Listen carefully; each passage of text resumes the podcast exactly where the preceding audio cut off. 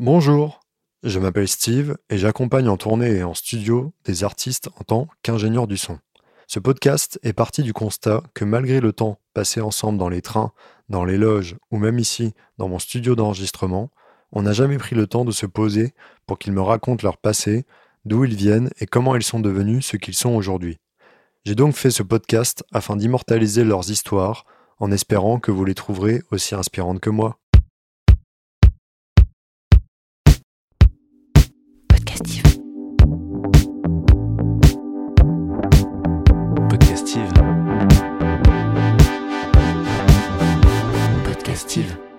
Salut Paul, tu vas bien? Salut Steve, ça va et toi? Ouais, très bien. Merci beaucoup d'accepter euh, cette invitation et c'est assez incroyable parce que c'est mon premier podcast chez l'habitant, donc on est chez toi là. Ah ouais, ok. Ouais, cool. parce qu'à chaque fois j'invite des gens et tout. Puis là en fait j'avais tout mon matos dans une valise et je me suis dit vas-y au lieu de retourner au studio tout installé, je me suis dit que j'allais aller chez toi directement. J'irai faire un podcast chez vous, quoi. Ouais, c'est ça. cette émission, Putain, je pourrais peut-être lancer un, ouais, un sujet là-dessus parce qu'en plus là on est vraiment euh, chez toi, il y a vraiment pas mal de synthé, il y a environ une cinquantaine de... Ouais, bah là, ouais, il y a à peu près 2 millions de, pour 2 millions d'euros de matériel. Ouais. C'est dommage que les gens ne voient pas hein, tout ce qu'il y a. Est-ce que c'est un peu, c'est comme un toc? Tu le vis un peu comme un toc cet achat de... Euh, c'est c'est compulsif, ouais. Je Ouais. peux pas m'empêcher. Tous les matins, je me réveille, j'a- j'achète un synthé. Même dans les toilettes et tout, c'est assez, Tiens, je suis tiens, partout. c'est assez cool. perturbant. Et euh, il y a quelques jours, euh, Ryoshi Sakamoto est mort. Euh, Quelle a Ouais. été l'influence de cette personne euh, sur ta musique? Je connais pas. Qui ça? Non, mais cette question-là, je pense qu'on pourra la. tu pourras la préparer. Tu pourras Ouais, préparer ta euh, Pour les réponse. prochains, d'accord. Je je vais googler, je vois pas qui c'est. Moi, c'est un peu plus euh, terre à terre mes questions. Tu vois, t'es né où et quand Paul Prier? Alors, je suis né à Paris, Ok, dans le 14e arrondissement. d'accord. C'est un arrondissement avec beaucoup de cliniques, donc beaucoup de gens sont nés dans le 14e. J'ai appris ça par l'expérience de la vie. Et je, voilà, j'ai grandi en banlieue à Nanterre, Ok, dans le 92, les Hauts-de-Seine. yes. Et je suis revenu vivre à Paris. euh, enfin, là, je réponds à des questions que tu m'as pas posées, mais j'y vais, quoi. Non, mais vas-y. euh, je je, non, pour la faire, faire cette partie euh, un petit peu, un peu en Ils faisaient accéléré, quoi Tes parents, ils faisaient quoi? Mes parents, alors ils sont tous les deux à la retraite maintenant, mais euh, ma mère était journaliste euh, pour différents euh, magazines qui étaient autour, axés autour de la famille. et elle a écrit des bouquins sur l'éducation des enfants. Donc c'était assez marrant de, de grandir avec une mère qui, qui, qui qui t'éduque sait, et qui, qui écrit là-dessus et qui te prend aussi comme exemple comme cobaye pour. Euh, pour T'en as souffert ou pas? Non, c'est plutôt, plutôt rigolo. Ok, ton père, il Et mon père, il était euh, décorateur de cinéma, Ah yes? Ok, Ouais. chef déco. trop bien. Et à- tout ça à Paris, quoi? Tout ça à Paris, ouais, ouais, ouais. ouais. Ok. Ouais, carrément. Comment ça s'est passé ton, ta scolarité? T'es allé euh, jusqu'au bac Je suis allé jusqu'au bac, fait quoi difficilement, bac? mais euh, j'ai fait un bac littéraire, Ok. la belle planque. T'as fait quoi SPR plat Euh, non, non, j'ai fait, j'avais l'option musique au bac, ce qui m'a un peu sauvé, hein, je pense. Ouais. Je crois que c'est la seule matière où j'ai une note à peu près convenable. Et le sport. Alors attends, juste revenir sur un sujet. Donc t'as fait ce bac-là, euh, spécialité musique. Mm. Et juste avant ça, t'avais déjà euh, pratiqué tes instruments. Ouais, euh, moi j'ai commencé à faire de la musique quand j'étais gamin, euh, quand j'avais ouais, 4-5 ans. Ouais. J'ai eu cette chance d'avoir des parents qui m'ont mis à la musique assez tôt, donc ça, ça je, le- je, le- je, je les, je les- je les remercie pour ça. Mais j'ai commencé à faire de la guitare au conservatoire, Ok. Guitare classique. T'es rentré à quel âge au conservatoire? Je suis entré euh, à 4 ans, 4-5 ans. Waouh. Mais je me souviens d'ailleurs, c'est un truc que je, je sais pas si c'est encore le cas, je déplore un peu ce truc-là, parce que quand tu as le conservatoire en France, j'ai l'impression qu'ils ont, ils ont, ils ont toujours pas compris que, en fait, c'est, ils te font une première année d'initiation, ils appellent ça de l'éveil musical, où en fait, euh, plutôt que te mettre un instrument dans les mains et te dire vas-y joue, amuse-toi en tant qu'enfant pour découvrir instinctivement la musique, ils te, Ouais. ils te font une année de théorie musicale à 4 ans, solfège, interdiction de toucher un instrument. dès le départ. vous êtes, vous avez rien compris quoi. Donc on te traumatise sur la zik et On aussi te- dans la vie euh, Voilà. directement. On te dit la musique c'est pas drôle. Donc, là on va t'apprendre à dessiner des clés de sol, solfège, attention. hein. Et toi t'es là, t'es juste à 4 ans, tu sais même pas parler. Tu sais même pas dessiner un T'as envie bonhomme. de euh, prendre un truc et de jouer avec, et on te demande de, de- on t'apprend de la théorie. Voilà. Mais euh, par la suite, euh, ouais, ça c'est dommage parce que je pense que quand t'es gamin, t'as, même si, euh, même si tout- toutes ces œuvres de musique classique sont sublimes et tu le découvres généralement par la suite, t'as pas spécialement envie de te retrouver à, à jouer des trucs trop poussiéreux. Enfin, des, voilà, c'est un peu anti-pédagogique parfois. malheureusement. Et euh, donc, tu t'es mis à la guitare au conservatoire Je me suis mis à la guitare classique, ouais. Ouais, jusqu'à quel âge? Jusqu'à, euh, je dirais, vers 12-13 ans. Puis, ah, ensuite, j'ai, évidemment, c'est l'âge où tu commences à, à vouloir faire autre chose que de la musique classique. Donc, j'ai commencé à faire de la guitare un peu plus pop rock et carrément je me suis euh, inscrit je me souviens en cours de heavy metal. Yes. À l'école Atla euh, qui est dans le 18e j'étais pas en circuit euh, pro donc je, faisais genre deux heures par semaine. Mais je prenais des cours de heavy metal quoi T'as trop bien, t'es passé de la guitare classique au heavy metal. Ouais, carrément, heavy metal. C'était lié avec une crise d'ado ou quoi? Ouais, non, ouais, il y avait un peu de crise d'ado, il y avait aussi ce, ce, cet âge aussi où tu te mets un peu dans, le, dans, ces musiques-là. Mais euh, c'est marrant parce que c'est la première fois qu'on me demandait un peu d'improviser. Ok. Moi, je venais du classique et euh, je me souviens, c'était des. On, prenait, on était plusieurs élèves, on était autour de, notre prof et puis il nous prenait de prendre ce qu'on appelle un peu dans le jazz des chorus, mais euh, bon, là, en heavy metal, c'est juste de tout d'un coup de se mettre un peu improvisé sur, euh, sur un morceau. Et moi, j'étais mais terrorisé d'être faire ça. Ah J'y arrivais pas du tout, c'était horrible. Par la suite, j'ai fait beaucoup de jazz et qui est une musique qui repose sur l'improvisation, donc j'ai énormément travaillé ce truc-là et, maintenant j'adore ça. Mais, mais donc tu veux dire que ton éducation, en fait, t'a forcé à faire des trucs hyper théoriques et au moment où on t'offre la possibilité de faire de l'improvisation, tu n'y arrivais pas. Quoi. Ouais, complètement. Mais ça, c'est un, vrai truc dans la. Une, vraie distinction, je pense qu'il y a euh, entre ces, deux mondes qui sont la musique classique et la musique jazz. Euh, après, il y a d'autres catégories évidemment, mais mais j'ai eu ouais, une illumination le jour où, euh, ça, ça, faisait 20 ans que je faisais de la musique, mais le jour où je me suis rendu compte qu'en fait la musique, tu pouvais aussi l'improviser. Et que, mais que l'improvisation, c'est pas, euh, c'est pas l'improvisation proprement parler. En fait, c'est un truc qui se travaille, hein, comme le reste. C'est euh, des réflexes conditionnés, c'est un vocabulaire que tu apprends, et il faut de l'entraînement. C'est pas genre t'arrives et c'est comme quand je te parle là, là, je te fais, je t'improvise des phrases, mais c'est parce mm. que j'ai appris à parler et que je, je, je sais, j'ai pas besoin de réfléchir et de m'entraîner pour faire une phrase construite. Mais l'improvisation, c'est la même chose. C'était vers quel âge, ça? En fait, euh, donc dans l'ordre, là, je, moi, là, quand je, fais de la guitare, euh, je fais un peu de rock, metal, machin, etc. Là, j'ai 14, 13, 14 ans. Et en fait, je me mets au piano à 15 ans. Et là, c'est euh, chamboulement total. Trop bien. Euh, tout s'arrête, on arrête tout. Alors attendez, je vous explique euh, euh, ce qui se passait jusqu'à maintenant. Donc là, là je, tombe en, obsession pour l'instrument. Il y avait un piano chez moi depuis que j'étais tout petit. C'était ma sœur qui faisait du piano. Et, un jour, ma mère me dit Tiens, ça, pourrait être intéressant que tu essayes un peu le piano. on pourrait essayer de prendre des cours avec la, la prof de ta sœur. Je fais Ok, d'accord je pianotais un peu des petits trucs, mais vraiment, je, m'en foutais vraiment jusqu'à présent du piano. Ça n'a jamais vraiment été une question. Et j'ai pris un premier cours, et là, elle m'a joué, je me souviens, elle m'a joué un nocturne de Chopin. Et j'ai fait, j'ai une espèce de révélation. Je me suis dit, putain, mais c'est déjà c'est trop beau. Et, le voir quelqu'un jouer devant moi euh, sur ce piano qui était là depuis que j'étais gamin, et tout un coup ce truc qui sonne et qui est trop beau, j'ai fait waouh.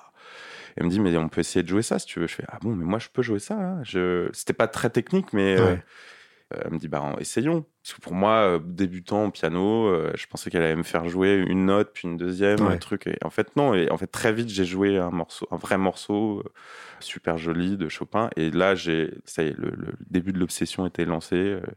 et comme à ces, ces âges-là, on peut vite tomber dans des trucs très obsessionnel d'adolescent, je me suis. Euh, quand je dis que j'ai annulé tout le reste, c'est-à-dire que euh, très vite, il n'y avait plus que la musique classique, qui était une vraie musique. Pour moi, tout le reste, c'était nul. J'étais là, j'ai renié tous mes trucs. Genre, ouais, non, mais en fait, ça, c'est de la merde. En fait, Marilyn Manson. Ouais, en fait, non, mais les gars, non, c'est Bach, Chopin, Beethoven, là. Parce que sinon, me parlez pas d'autre chose.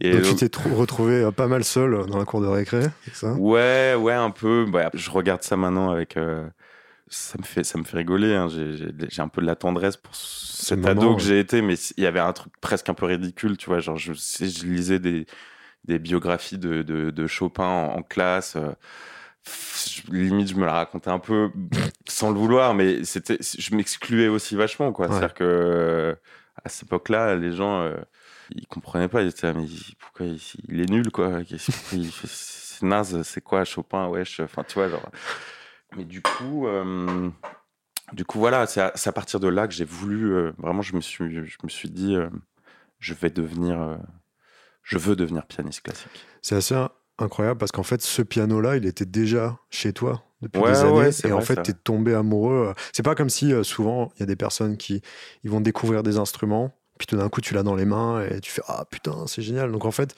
tu es tombé amoureux, mais sur le tard, quoi, de cet instrument. Complètement. Complètement, ouais. C'est-à-dire qu'il était là depuis le début. Euh, moi, c'était la guitare. Tu sais, il y a des ce truc hein, quand t'es enfant. Voilà, moi, j'avais choisi. On te demande de choisir un instrument. Bah, moi, c'était la guitare.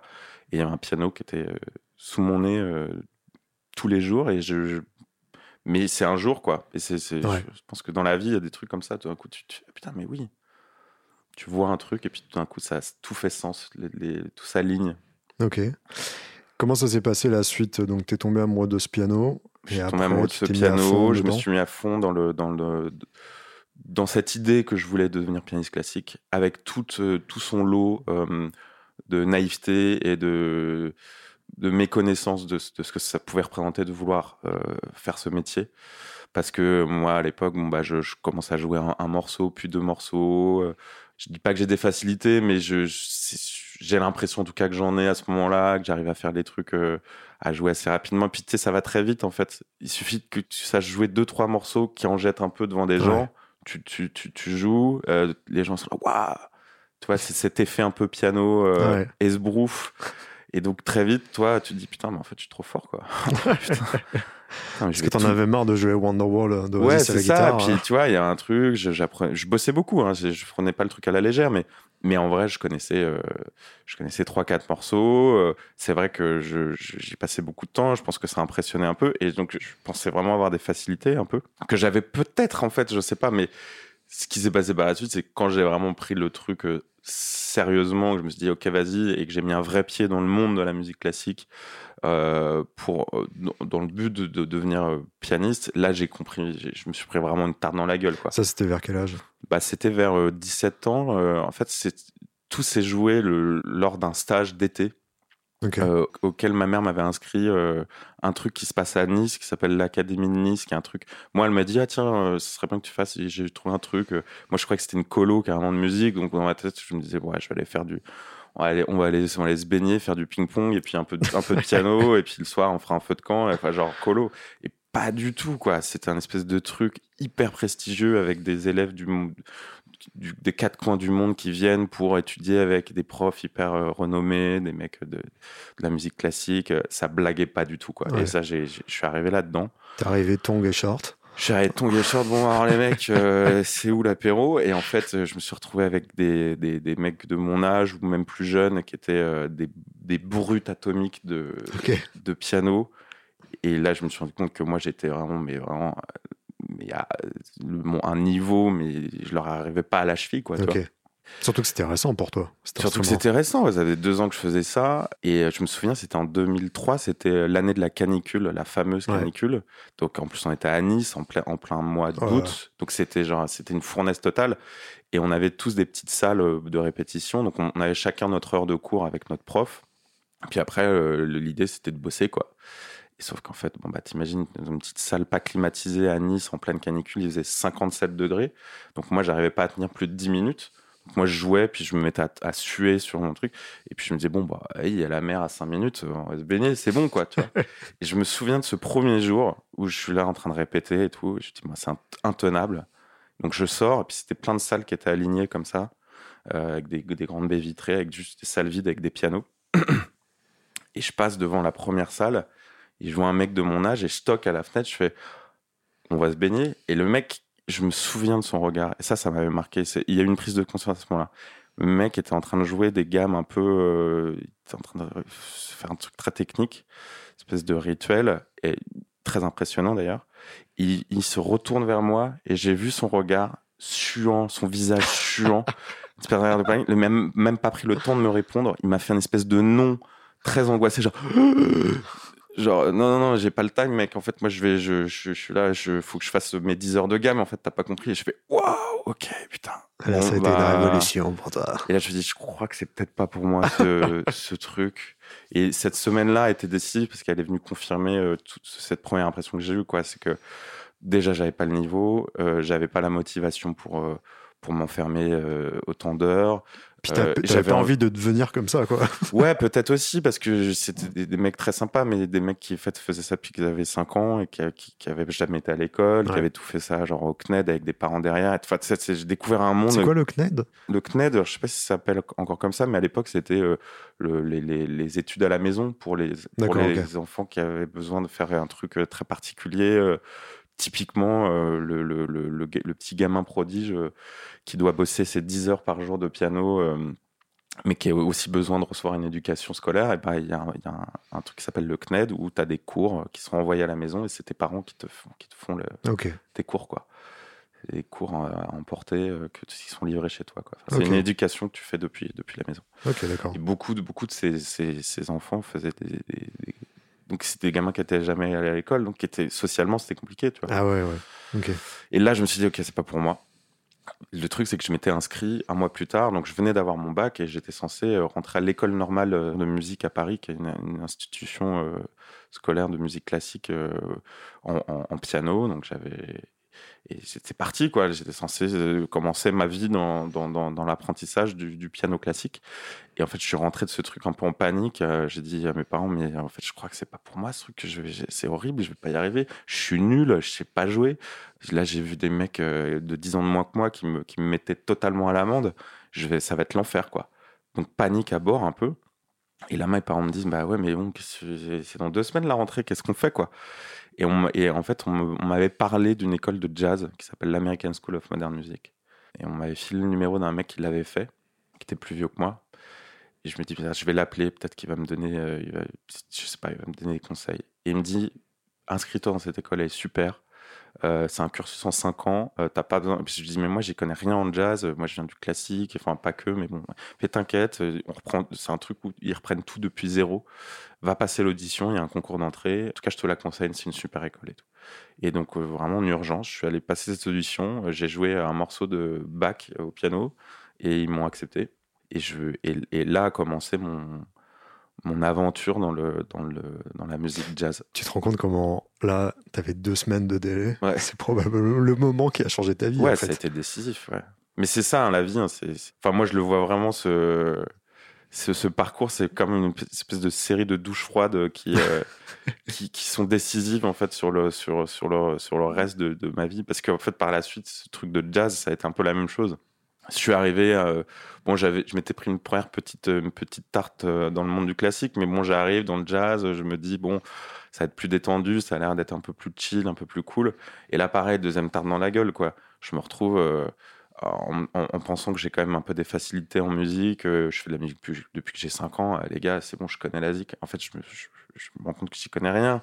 Enfin, je connais mes vagues trucs mais que j'ai jamais vraiment mis le nez dans l'harmonie, la théorie, que je sais pas, euh, je sais pas vraiment ce que c'est que des accords, que je, je sais pas improviser. Je vois des mecs qui arrivent, qui, qui font 3-4, qui improvisent sur des standards de jazz. Je suis là genre, waouh, putain, je suis qu'une merde, moi. vraiment, tu vois, j'ai senti, je fais, oh. Et donc, euh, ce qui a été compliqué, c'est que, donc je me suis vachement mis là-dedans aussi, j'ai beaucoup bossé, mais plutôt que de me rassurer et de parce qu'en plus là c'était une école américaine. Et donc à l'américaine tu vois le, cliché un peu genre le truc un peu whiplash je sais pas si tu vois ce film. Ouais carrément bah, il y a un peu ce truc là tu vois le truc très challenger américain genre bon les gars maintenant c'est 3 4 on y va vas-y solo euh, truc devant tout le monde. Et toi si t'as pas bossé tu là tu te chies dessus et tu fais de la grosse merde et t'es là tu te prends genre c'est et tu sais il y avait vraiment ce truc et je me suis pris des, des, moments de solitude. Je me souviens en cours d'improvisation 3 4 euh, allez chorus et moi j'étais là genre donc tu rentres chez toi, euh, tu passes la nuit à bosser, enfin la nuit, le mois, la semaine, l'année, et, euh, et, tu te dis la prochaine échéance, euh, ça va être l'enfer. Mais en même temps, c'est très formateur. J'ai passé des cinq ans enfermé chez moi à travailler. et là, bah, voilà, pendant, pendant, pendant ce cursus-là, c'était plus classique, c'était le jazz. Je voulais devenir pianiste de jazz. J'ai découvert tout ce monde-là, j'ai découvert toutes mes toutes mes futures idoles, et, maintenant qui, sont des idoles euh, encore à l'heure actuelle, euh, dans le piano, euh, jazz, dans la musique jazz. Et, et, ça a été décisif, ça a été Mais je suis sorti de là et j'étais terrorisé à l'idée de jouer du piano, une note de piano devant, euh, Ah ouais. devant quelqu'un, quoi. c'était compliqué. Hein. Je suis sorti de cette école, j'avais un bagage énorme. Donc mais- même si on t'a dit que c'était une école cool, t'as passé 5 ans là-bas, Mm. ça a été quand même euh, assez très violent. intimidant. Ouais. Ouais, ouais, ouais, très violent. Bah, c'est bon. Après, je maintenant, avec le temps, je me rends compte qu'il y a aussi une forme de de, de- très grande exigence que j'ai envers moi-même et qu'il faut que j'arrive à me détendre aussi à- avec ça parce que euh, je pense que si tu pars du principe que tu veux faire euh, aussi bien que que, que tes idoles, euh, bah tu fais jamais rien quoi. Ouais, ouais. Tu vois, c'est-à-dire que moi, il y a pendant très longtemps, j'étais là, bon, bah, euh, je veux être pianiste de jazz. Alors, il y a qui Il y a machin, Bill Evans, à quoi bon Et c'est- Mm. si eux ont fait un truc, enfin, j'arri- j'arriverai jamais à leur cheville, pourquoi, pourquoi le faire, quoi? Tu vois? Genre un truc un peu fataliste de. pff, en fait, non.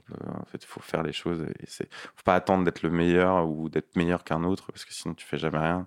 Et eux-mêmes, je pense, euh, se disaient des trucs comme ça aussi à l'époque, quoi. Du coup, euh, suite à ces 5 années euh, d'études dans Mhm. cette école de jazz, t'es sorti de là, qu'est-ce qui s'est passé? Bah, il s'est passé que j'étais un peu perdu. Euh, parce que, comme je te disais, j'étais. euh, c'est une école dans laquelle j'ai appris énormément de trucs. euh, je suis ressorti avec un gros bagage. euh, j'ai pris tous les rudiments de la, de la- de la composition, de l'harmonie, de la théorie. j'étais capable de faire plein de trucs, mais, mais j'avais pas de taf, quoi. Genre, Ouais. je suis sorti de là. je- et puis, j'avais, je manquais pas mal de Le grand moment où tu sortes de tes études et là, faut bosser. Quoi. Ouais, voilà, c'est ça. Donc, là, j'ai, je dois avoir genre 23 ans, tu vois. Et euh, je suis vraiment largué, quoi. Je, et surtout, j'ai pas ce plaisir, j'ai pas ce truc où ça me fait euh, triper d'aller jammer. euh, Il y, a- il y a plein de jam sessions de Ouais. jazz à Paris, mais moi, c'est un, un, un calvaire pour moi. je suis allé plusieurs fois, mais c'est des trucs que je vis très mal, quoi. C'est Ouais. très douloureux, quoi. Genre, d'être là, le truc, t'es avec des, des, des tueurs atomiques, et à un moment, il faut que tu ailles dire, bon, bah, c'est à moi de jouer, je peux jouer ce morceau, et puis c'est à ton tour. Je déteste, j'ai détesté ça, quoi. Et genre, j'arrivais pas à jouer, mais même devant ma mère, quoi, j'arrivais pas à jouer. Donc, à un moment, je me suis dit, bon, ah, est-ce qu'en fait, c'est fait pour moi, ce truc? Et je me suis sorti de là, et quelques mois ont passé, je me suis vraiment remis en question. Je me suis dit, bon, en fait, euh, à un moment donné, si tu prends pas de plaisir à faire de la zig, euh, si c'est si c'est un truc qui est si dur, euh, peut-être le fais pas, quoi. Ouais. Et en même temps, en parallèle, je suis passionné de musique, tu Ouais. vois. Je, je, suis genre, je, je, je ne vis que, que pour ça, j'écoute que ça, je suis vraiment. Donc il y a un truc qui, me, qui est là, qui me, qui me, où je garde quand même un peu espoir. Je me dis, voilà, quand même, il y a- ça fait un peu sens, faut, faut peut-être, il y a peut-être un truc à creuser. Et ce qui se passe, c'est qu'à ce moment-là, euh, Donc là, t'es au moment, c'est le plus gros doute de ta vie. Quoi. je suis un peu au plus gros doute de ma vie parce que j'ai des exigences où je me dis bon là je sors d'une école de jazz, euh, faut que je fasse du jazz quoi, faut Ouais. que je sois pianiste de jazz euh, et j'envisage pas du tout ce truc euh, de la de la plus euh, l'aspect production, studio, pop, musique, qui est un truc qui avant que je découvre la musique classique et le jazz en fait était l'essentiel de la musique que j'écoutais quoi. Été biberonné à la pop, au rock, et euh, tout d'un coup, il y a eu euh, classique et jazz qui sont venus genre faire une espèce de parenthèse un peu de ouais, dans tout ça en fait c'est c'est c'est pas important. Ce qui est important c'est la vraie musique. Et je me trompais évidemment à l'époque. Et je, rencontre Bastien Dorémus qui euh, à l'époque est le petit ami d'une une amie de ma sœur et qui, qui est lui un ingénieur du son et qui travaille en, en studio, en qui est assistant dans un studio. Et on fait un dîner un soir, et il me dit euh, Mais vas-y, passe, passe demain euh, au stud. Moi, j'ai mes matinées de libre. Je suis tout seul là-bas le matin. Vas-y, passe si tu veux. On, on teste, on fait du son. Enfin, il n'y avait aucun plan hein, à ce moment-là. Ouais. Et euh, je fais oh, Vas-y, cool. C'était un moment où j'avais carrément prévu quasiment d'arrêter la zik, quoi. Tu vois, genre, je vais peut-être faire d'autres études. Et on se retrouve euh, le lendemain matin. Et moi, c'était un peu la première fois que je mettais les pieds dans un studio. Je connaissais rien à la prod. Moi, j'avais passé cinq ans, mais derrière mon piano, à étudier la théorie, l'harmonie, tout ça. Mais je savais même pas m'enregistrer, quoi. Tu vois, genre, euh, c'est limite si je pouvais ouvrir GarageBand, tu vois. Ouais. Et là, j'arrive dans un studio, je vois euh, des machines, des synthés, je vois un peu ce que c'est, je vois qu'il y a un Rhodes, je sais ce que c'est qu'un Rhodes, j'adore déjà le Rhodes parce que j'adore déjà le son, parce que dans le jazz, il y a beaucoup de Rhodes et j'avais eu l'occasion d'en jouer une fois, j'avais halluciné, et là, je vois qu'il y a un Rhodes, je fais, waouh, putain, il y a un Rhodes, je l'allume, je commence à jouer dessus, je fais, oh, putain, ça tue et tout. Et on allume des machines, il y a une boîte à rythme, il commence à faire un, un- un beat, un pattern, je commence à jouer dessus, on commence à réquer.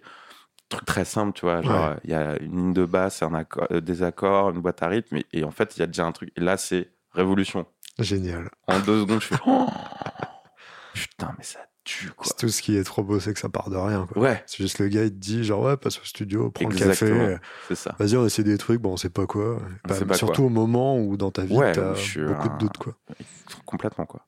Et là, donc, on se fait, je sais pas, une session de 2-3 heures. On couche une mini démo d'un truc. Et on se dit, putain, vas-y, trop bien. Bah, euh, demain, tu fais quoi? Euh, Moi, c'est pareil, hein, je suis libre. ah, bah, vas-y, grave. Donc, le lendemain matin, puis le jour d'après. Puis en fait, ça a été comme ça pendant un an, euh, tous les jours. Et on a commencé à faire de la musique euh, de plus en plus. On a maquetté des maquettes qui devenaient des morceaux. Puis à un moment, on s'est dit, bah, vas-y, viens, on, Surtout Et- que tous les deux, du coup, vous vous complétez on euh, se complétait parfaitement. à fond. Moi, je tombe tout d'un coup, nouveau chapitre obsessionnel qui devient bah, euh, les machines, les synthés, la production. euh, et euh, jusqu'à maintenant, c'est un truc que j'ignorais totalement. Et là, je me plonge vraiment dans, dans mon truc très. euh, Ouais, très, très, très obsessionnel, quoi. Là, là, je mets mon. Vraiment, l'image de moi, je mets mes, mes lunettes de natation, mon bonnet, et je plonge dans le truc, et genre, maintenant, ça va être ça, quoi. Maintenant, on est dans l'air de. Et là, je deviens complètement. euh, Je m'enferme là-dedans, dans, dans une espèce de geekerie euh, de, de- de tout ça, et je découvre le studio, la production. Un peu sur le tard, hein, parce que souvent, les mecs qui font de la musique électronique et de la pop, euh, c'est des mecs qui, qui ont commencé à faire ça jeune. euh, tu vois, qui ont acheté. J'entends souvent des interviews de mecs. Ouais, moi j'ai acheté mon premier, mon premier ordi à 15 ans avec mon Ouais. truc. Enfin, j'étais là sur euh, Cubase et tout. Moi, pas du tout, quoi. J'étais pas du tout dans ce truc-là. Mais je l'ai été par la suite, quoi. Ok. Et combien de temps ça a duré, cette Bah là, on collaboration a monté un premier groupe euh, qui s'appelait Toys et euh, euh, ça a duré assez longtemps parce qu'après on s'est monté un premier petit studio ensemble dans une cave, puis un deuxième, puis un troisième, puis on a monté un, donc on a monté ce groupe, puis on a commencé un peu à bosser sur d'autres trucs ensemble. Euh, on a sorti un premier EP, un deuxième EP. Ça, ça, a fait son petit truc à l'époque. Ça a pas, ça a pas cartonné, mais il y a eu quand même un peu de, un peu de répondants. Euh, on, s'est un peu implanté dans le, dans le monde un peu de la musique euh, pro. Et ça nous a mis un bon petit pied dedans. Et à un moment donné, on s'est retrouvé aussi euh, sollicité pour faire de la, pour accompagner d'autres artistes sur scène. Quoi. Et là, ça a été Ok. un peu le, le- le next chapter. Quoi. Yes. Pourquoi j'ai dit ça en anglais tiens, voilà. C'est un petit bonus. Non, mais c'est la classe. hein, C'est voilà. la classe, ouais. Également, également bilingue. Donc, Euh, t'as- t'as t'as meet euh, people, c'est ça? Voilà, j'ai. For live euh, session? J'ai meet euh, very important people. Non, ouais, pour le, pour le live, ça commence avec Christine and the Queens, qui à l'époque euh, commençait à avoir pas mal d'engouement sur son projet, mais qui n'était pas encore. euh, qui n'avait pas encore rencontré le succès qu'on connaît maintenant. En fait, Sébastien qui avait été appelé au départ, euh, avant que moi je sois impliqué dans le truc, parce qu'il voulait euh, quelqu'un qui puisse mettre en place l'aspect technique. C'est vrai que moi, comme je suis plus musicien que lui, il, il avait vraiment ses compétences techniques. Savoir monter une, une session live avec Ouais. euh, l'Ableton, le machin, le truc. Euh, c'est lui qui a été impliqué en premier temps. Puis après, quand il a fallu rajouter euh, des musiciens, euh, j'ai été appelé sur le, sur le truc. Et puis on est parti sur cette tournée. On s'est retrouvé au début, on faisait des petits clubs, des trucs, c'était déjà chambé, hein, tu vois, genre Ouais. j'étais déjà là, ouais, trop bien. Et puis en fait, euh, trois, trois mois, six mois plus tard, on était à Coachella, euh, tournée mondiale, US. Et là, c'était, c'est la lue, quoi, tu vois. Moi, jamais de ma vie, je pensais vivre un truc comme ça, tu vois. Énorme. Donc, euh, bon, c'était pas avec ma musique et mon projet, mais c'était quand même genre, t'es là, alors, waouh, ok, attends, ah, donc là, je vais être payé pour prendre l'avion, pour aller aux États-Unis, jouer de la musique. Alors que quatre ans plus tôt, euh, j'étais là à me dire, bon, vas-y, c'est peut-être pas fait pour Attends, moi. J'ai regardé les écoles de commerce, là, il n'y a pas un truc Ouais, à c'est faire. ça, bon, à la fac de philo, qu'est-ce qu'on, c'est quoi le projet, quoi. ok. Donc il y a un truc, genre, j'étais trop content, tu vois. Ouais. C'était fou, quoi. Et s'en est suivi, euh, comme le truc a bien marché, évidemment, c'est quand un truc marche bien, après, bah, t'es, t'es souvent euh, Sollicité, euh, sollicité pour d'autres trucs. Et, et à partir de cette tournée, j'ai enchaîné euh, quasiment sans transition euh, quatre autres tournées, quoi. Sachant qu'une tournée, ça prend, euh, ça prend du temps, ça s'étale généralement sur au moins un an et demi, deux ans, si ce n'est plus. Ouais. Bah, cumulé, j'ai fait quasiment 10 ans de, de, de tournée. euh, ensuite, j'ai tourné avec un groupe qui s'appelle Paradis. Ensuite, il y a eu Charlotte Gainsbourg. Et là, dernièrement, Woodkid. Que Euh, des groupes pas connus. Hein. que des petits trucs, quoi. non, mais ouais, ouais, donc c'était, c'était hyper euh, enrichissant, quoi. Mais je me suis aussi retrouvé dans un truc que j'avais pas spécialement décidé de faire au départ. C'était pas, genre, je, je, je me suis pas dit, euh, quand j'ai voulu faire la musique, tiens, mon but, c'est de faire Ouais. side, side, enfin, side musician pour d'autres Mm. groupes. Évidemment, c'est, je regrette pas une seule seconde d'avoir fait tout ça. Ouais. Mais je me suis retrouvé embarqué dans un truc sans jamais perdre de vue, enfin, l'idée que au départ, c'était quand même. J'avais, je voulais faire ma musique. On avait commencé en groupe ensemble, et puis j'avais envie de faire de la musique originale, quoi, composer. Donc, on a continué à essayer de faire ce groupe. Ça pas trop. On n'a pas réussi parce qu'on on s'est retrouvé dans des contraintes de planning, de temps, machin. Donc, le truc a, pas survécu.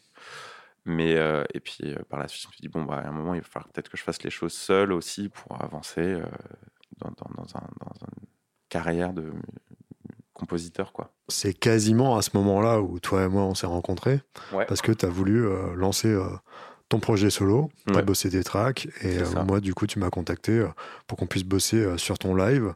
Comment ça s'est passé cette transition où tu étais musicien d'artiste, mm-hmm. et après tu as lancé ton projet, parce que automatiquement c'est ce que tu disais, ça commençait à te titiller, tu avais envie de, de refaire... de faire un projet solo, quoi. Comment ça s'est passé cette transition-là, du coup? Cette transition, euh, elle a été assez longue parce que je suis assez lent, je crois, pour faire les choses. Je sais pas si ça me, c'est pas que ça a commencé à me titiller, c'est que c'était déjà là en fait. Que ce soit que je fasse de la musique en groupe ou seul, j'ai toujours, voilà, toujours voulu faire ce truc. Et à un moment donné, quand je, me suis dit bon, je vais, je vais peut-être faire le truc solo. Là, j'avoue que j'avais pas forcément envisagé de faire un truc solo parce que il y a, y, a, la vraie différence, le vrai luxe quand, quand tu es en groupe, alors il y a des contraintes, hein, des, inconvénients, mais, mais euh, dans l'aspect de prise de décision, de prise de risque, de mise à nu, c'est quand même moins difficile d'être à plusieurs que d'être seul. Là, quand déjà quand tu es quelqu'un qui n'a pas très confiance en soi, machin, là tu te dis, ok, là je vais arriver, je vais me foutre à poil, solo. si c'est naze, je serai tout seul, toi. Et je pourrais pas dire, ah bah ouais, mais en fait, ça, c'était l'autre, hein, c'était pas moi. tu vois, je veux dire. Donc il y a un truc. Ça doit être, tellement dur psychologiquement là. Bah ouais, ouais. Tu te dis putain, mais est-ce que j'ai vraiment envie de ça quoi? Et en même temps, tu te dis bah ouais, mais euh, je crois que t'as pas le choix. Je crois qu'au fond, vas-y, tu sais quoi, il y a qu'un moyen de le savoir en fait. Ouais. Est-ce que t'as envie de le faire ou pas? Bah teste-le, tu verras quoi. Et euh, donc à partir de là, se lance un long process de euh, bon. Pour, pour que je pour que j'y arrive, il faut que je sois quand même content de ce que je fais. Pour que je pour être content de ce que je fais, il faut que je passe du temps. Il faut que seul, faut que je trouve la motivation, faut que machin. Moi, je, moi, à l'époque, quand je me lance dans ce truc de faire de la zik solo, euh, je, je, je, sais à peine euh, ouvrir un logiciel de MAO, quoi. Donc, la première étape, c'était d'acheter Ableton. Yes. Et Pro Tools. Je savais tout ce qui était possible de faire. Ça faisait dix ans que je bossais avec des gens qui faisaient ça devant moi. Donc je savais ce que c'était le, game de la production, si tu veux, je, le connaissais. Hein. Je savais ce que c'est enregistrer un truc, foutre un effet, la compression, tout ça, tout ça, tout machin. Sauf que je sais pas le faire, quoi. Ouais. J'ai dû juste apprendre à le faire. Donc, la première étape, c'était OK. Donc, un logiciel, OK, c'est ça. Donc, pour enregistrer, il faut armer la piste, il faut machin, les sorties, les entrées, les inputs, trucs. Bon, tu te rends compte, en fait, que c'est pas si compliqué que ça, mais la première rencontre, elle est quand même genre. Violente. D'accord, bon. Donc, il y a eu déjà tout ce truc mais qui a été bénéfique en fait parce que j'ai bien aimé en fait ce truc où tout d'un coup euh, j'avais un rapport totalement instinctif avec l'aspect de la production ouais.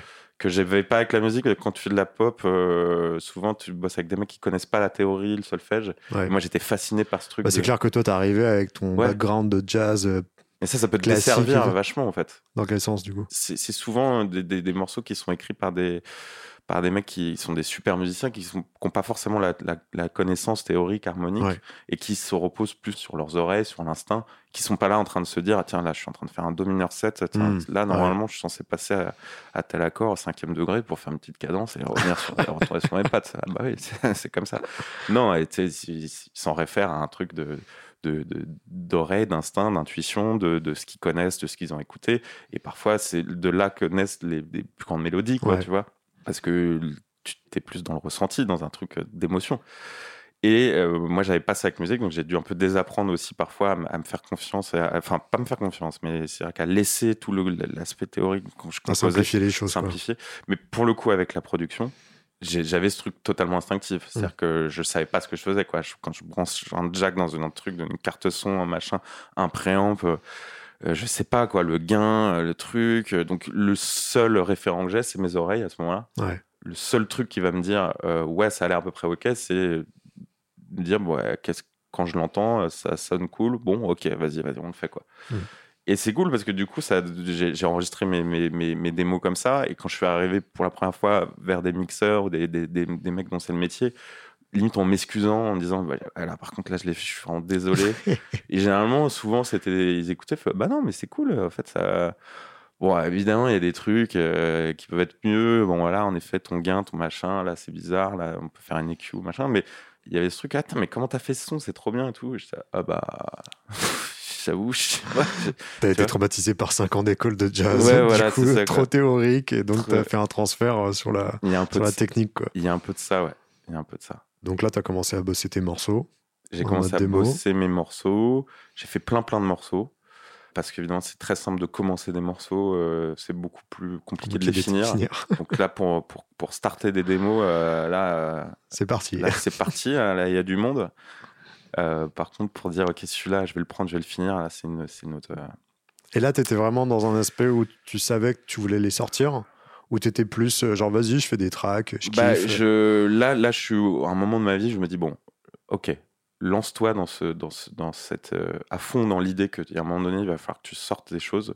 Parce que, comme je, te disais, comme je me le disais, comme je te le disais aussi tout à l'heure, euh, j'étais pas sûr. Euh, je suis d'ailleurs toujours pas sûr que c'est un truc que j'ai envie de faire toute ma vie, mais il y a qu'un moyen de le savoir, c'est de, de l'essayer.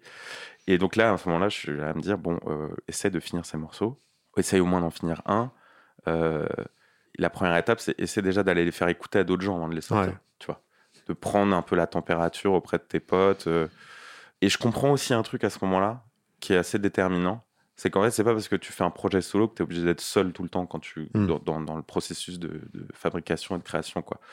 Et ça, ça m'a vachement euh, soulagé. C'est-à-dire qu'à un moment, je, me suis dit, bah, attends, j'ai le droit aussi d'aller produire. En fait, de, faire ce que je faisais avant. Euh, mais jusqu'à la fin, bah, c'est, tu le signais à ton nom. Mais ça, c'est vachement rassurant, tout d'un coup, d'être de faire écouter un, un, autre mec qui dit bah ouais c'est super vas-y on va le faire ensemble qui va t'aider qui va t'amener des trucs ça ça m'a vachement détendu ce qui s'est passé par la suite j'ai commencé à bosser avec euh, pas mal de potes à moi euh, producteurs euh, ça m'a donné aussi un peu de confiance ça m'a rassuré sur le fait que c'était pas c'était un, peu légitime aussi et ça a pris quand même quasiment un an et demi deux ans où j'ai commencé à bosser un peu avec d'autres gens élaborer des, morceaux des maquettes et puis à un moment donné, euh, je me suis retrouvé avec, je sais pas, une quinzaine de morceaux. Et puis je me suis dit, bon, voilà, il faut peut-être en choisir 3-4. Et pour commencer un premier, euh, une première ligne de, de l'histoire. du projet, du Paul Prier. Voilà. Trop bien. Et euh, donc, tu as envoyé ces tracks à des potes.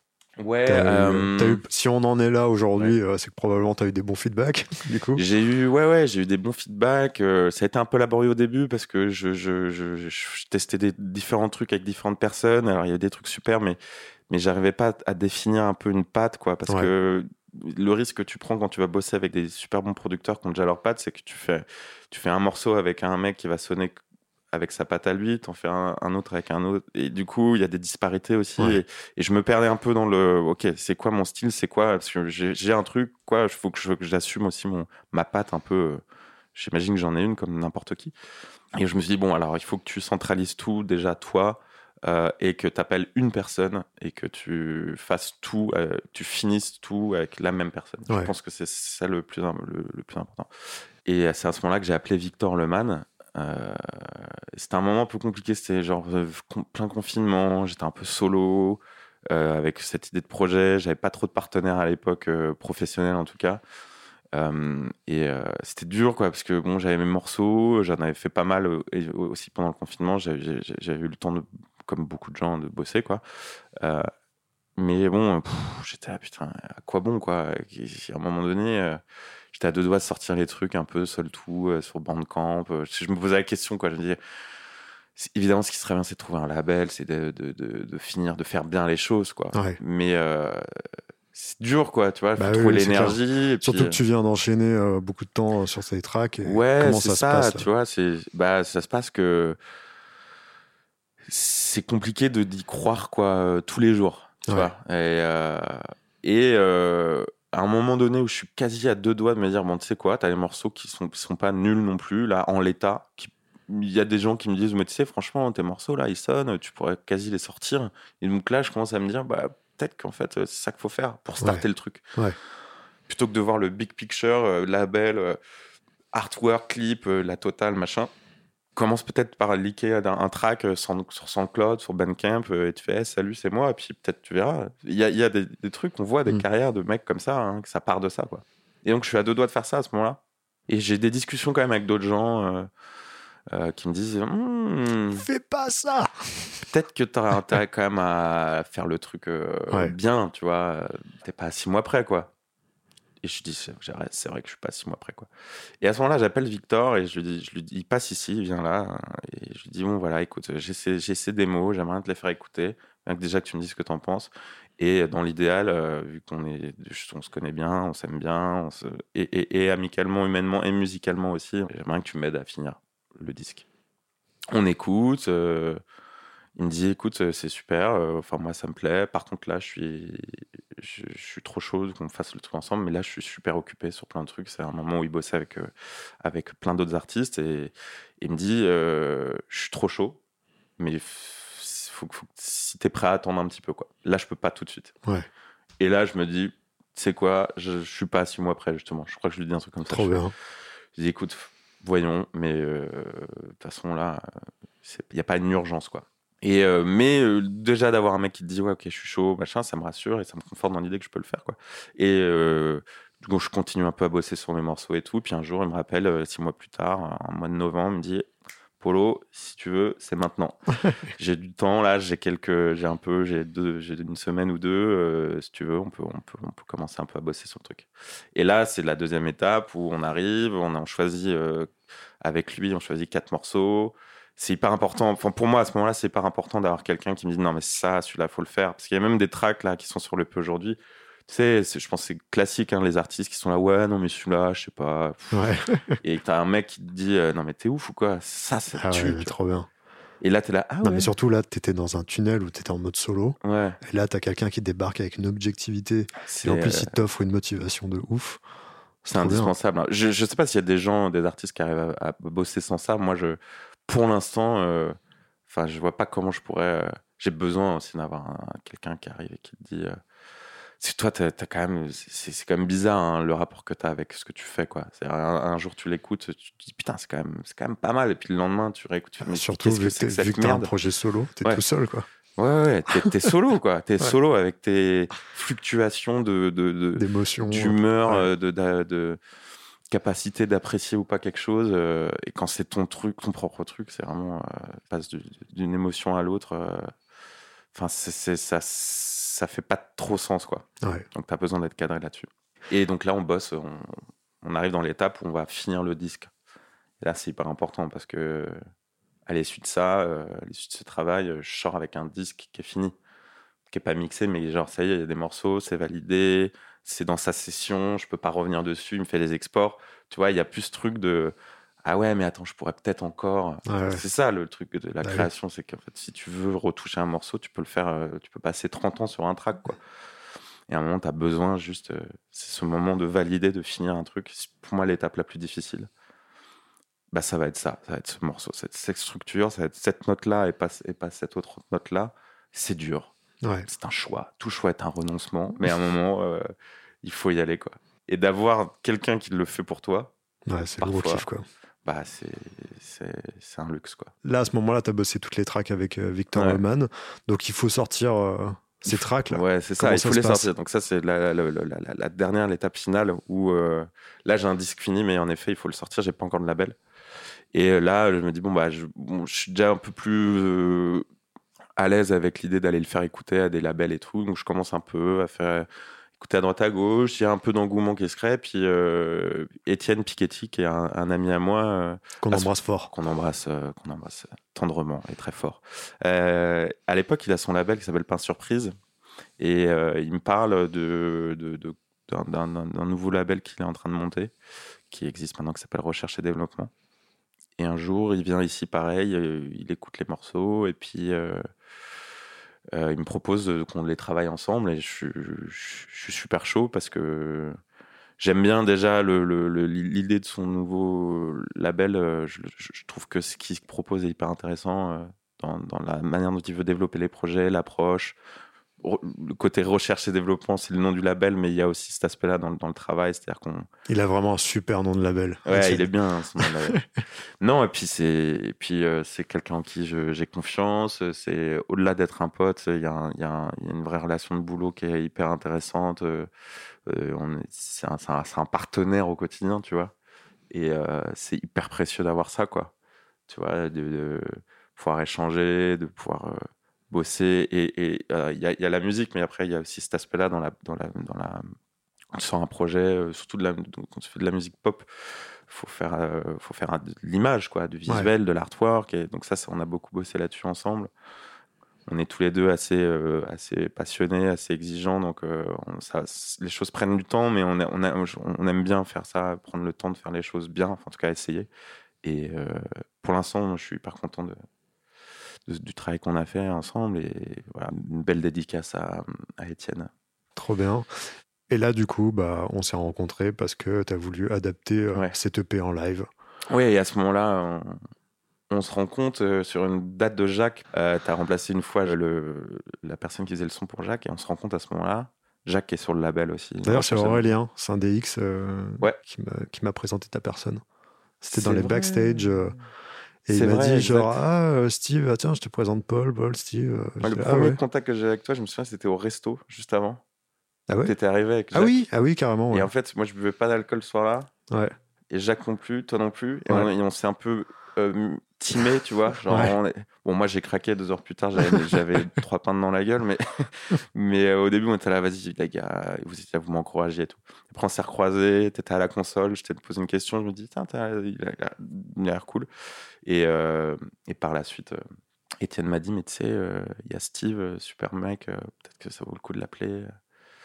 Et, la suite, tu la connais, quoi.